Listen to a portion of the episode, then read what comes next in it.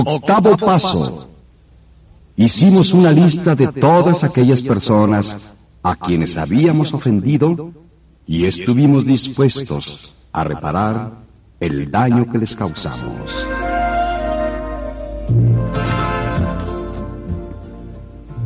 Los pasos octavo y noveno tratan de las relaciones personales.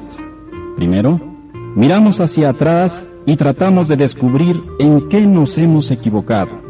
Segundo, hacemos un esfuerzo firme encaminado a reparar los daños que hemos causado.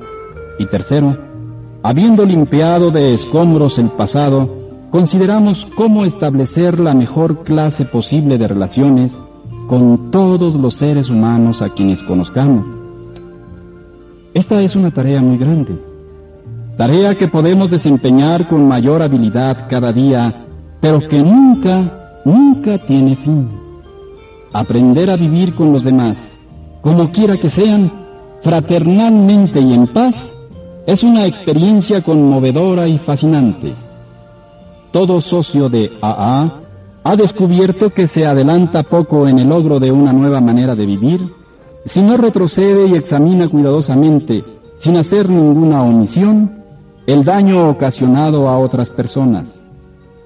Al hacer el inventario moral, se ha avanzado hasta cierto grado, pero ahora es el momento de redoblar los esfuerzos para poder darse cuenta de a quienes se ha lastimado y en qué forma volver a abrir heridas, unas antiguas, otras tal vez ya olvidadas, y algunas infectadas y dolorosas, parecerá al principio una cirugía inútil. Pero si se comienza a hacerlo con buena voluntad, enseguida se verá su utilidad. Al darse cuenta de que el dolor va desapareciendo a medida que uno y otro obstáculo va siendo eliminado, sin embargo, estos obstáculos son muy reales.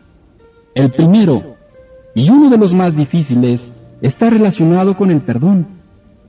En los momentos que pensamos sobre alguna relación torcida con otra persona, nuestras emociones se ponen a la defensiva.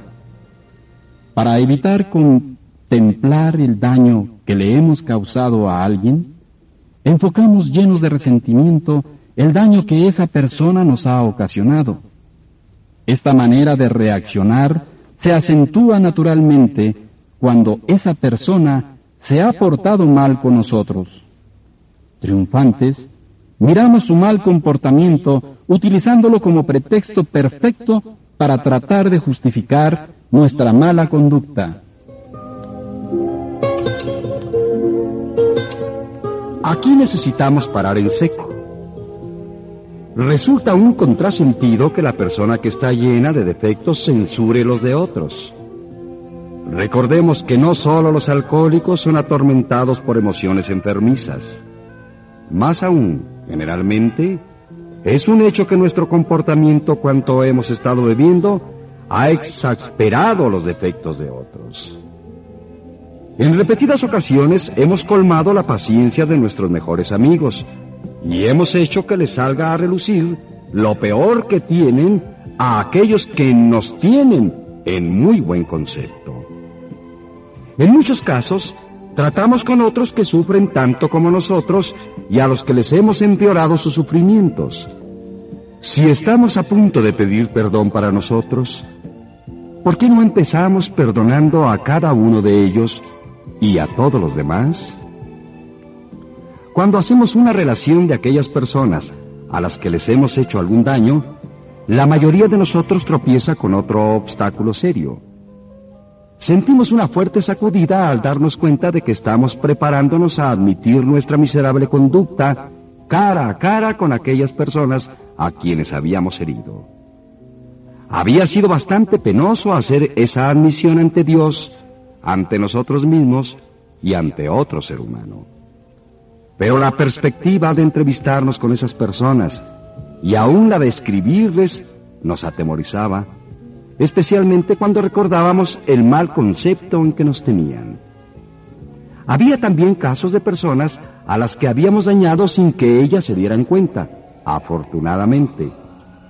¿Por qué no olvidar lo pasado? ¿Para qué teníamos que ocuparnos de esas gentes? Estas eran algunas de las formas en que el miedo conspiraba con el orgullo para obstruccionarnos en nuestro propósito de hacer la relación de todas las personas a quienes habíamos dañado. Algunos de nosotros tropezamos con un obstáculo distinto. Nos aferramos a la pretensión de que cuando bebíamos no le hacíamos daño a nadie más que a nosotros mismos. Nuestras familias no sufrían, porque siempre cubríamos sus gastos y nunca bebíamos en casa. Nuestros socios en los negocios no sufrían, porque siempre cumplíamos nuestras obligaciones. Nuestras reputaciones no habían sufrido menoscabo porque estábamos seguros de que pocas personas sabían que bebíamos. Los que estaban enterados nos decían que era una parranda alegre, que solo era una pequeña falla en un hombre bueno. Por consiguiente, ¿qué de malo habíamos hecho? Nada que no pudiera repararse con disculpas sencillas. En algunos casos, nos es absolutamente imposible hacer reparaciones y en otros, la acción es diferente. Debemos de todas maneras hacer un examen preciso y completo de nuestro pasado en lo que respecta a la forma en que hemos afectado a otros. En muchos casos, encontraremos que aunque el mal causado a otros no ha sido grave, el daño emocional que nos hemos causado a nosotros mismos sí lo ha sido. Hay conflictos emocionales muy profundos, algunas veces completamente olvidados, que persisten por debajo del nivel de lo consciente. Cuando esto sucede, pueden en realidad haber deformado nuestras personalidades en una forma tan violenta que desde entonces hayan opacado nuestra verdadera personalidad y alterado, en el peor sentido, nuestra propia vida. Mientras que reparar los daños que les hemos causado a otros es primordial, es igualmente necesario que extraigamos del examen de nuestras relaciones personales toda la información que podamos obtener acerca de nosotros mismos y de nuestras dificultades, ya que las relaciones irregulares con otros seres humanos han sido casi siempre la causa inmediata de nuestras desdichas, inclusive la del alcoholismo. Ningún otro campo de acción podría, como este, darnos recompensas tan valiosas. Si reflexionamos con serenidad sobre nuestras relaciones personales, nuestro conocimiento será más agudo. Podemos ir más allá de aquello que en nosotros estaba superficialmente mal para darnos cuenta de nuestras fallas básicas, fallas que algunas veces eran responsables de todas nuestras normas de vida. Ya hemos descubierto que se obtienen resultados muy satisfactorios cuando se hacen las cosas cabalmente. Tal vez nos preguntemos qué significa haberle causado daño a otras personas. ¿Cómo es el daño que unos le causan a otros? Para definir en esta forma práctica la palabra dañar, podemos decir que es el resultado de instintos que chocan y que causan a alguien perjuicios de orden físico, mental, emocional o espiritual. Si nuestro mal genio es persistente, provocamos cólera en otros. Si mentimos o engañamos, despojamos a otros no solamente de sus bienes terrenales, sino su seguridad emocional y su tranquilidad mental. En realidad, los estamos invitando a ser despectivos y vengativos. Si nuestra conducta sexual es egoísta, podemos provocar celos, desgracias y deseos de venganza. Esa conducta torpe no es la única causa de los daños que hicimos. Examinemos algunos de los menos graves, pero que a veces pueden perjudicar tanto como los otros. Supongamos que en nuestras vidas hogareñas somos mezquinos, irresponsables, indiferentes o fríos. Que somos irritables, criticones, impacientes y malhumorados.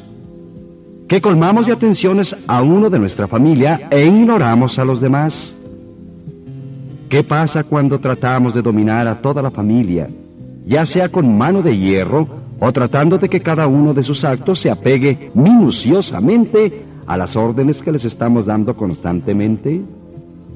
¿Qué pasa cuando exageramos nuestra depresión, creyéndonos muy dignos de compasión y hacemos víctimas de nuestra condición a los demás? Esa serie de daños que les causamos a otras personas, daños que hacen que la vida cotidiana con nosotros, los alcohólicos, cuando estamos bebiendo, resulte difícil y a veces insoportable, puede ser numerosa. Cuando llevamos esas características de nuestra personalidad a la tienda, a la oficina y a las reuniones, pueden causar tanto daño como el que hemos ocasionado en nuestros hogares. Habiendo examinado cuidadosamente todo este sector de las relaciones humanas y decidido exactamente cuáles de las características de nuestra personalidad son las que han lastimado o molestado a otros, podemos empezar ahora a buscar en nuestra memoria a las personas que hemos ofendido. No nos será difícil encontrar entre las personas que están más cerca de nosotros a aquellas a las que más daño les hemos causado. Entonces, a medida que miremos hacia los años pasados, hasta donde nos alcance la memoria, podremos hacer una relación larga de personas a las que en mayor o menor grado hemos dañado. Debemos, desde luego, estudiar y pensar cuidadosamente cada caso. Debemos limitarnos a admitir lo que hemos hecho nosotros, a la vez que perdonamos los daños reales o imaginarios que nos han causado.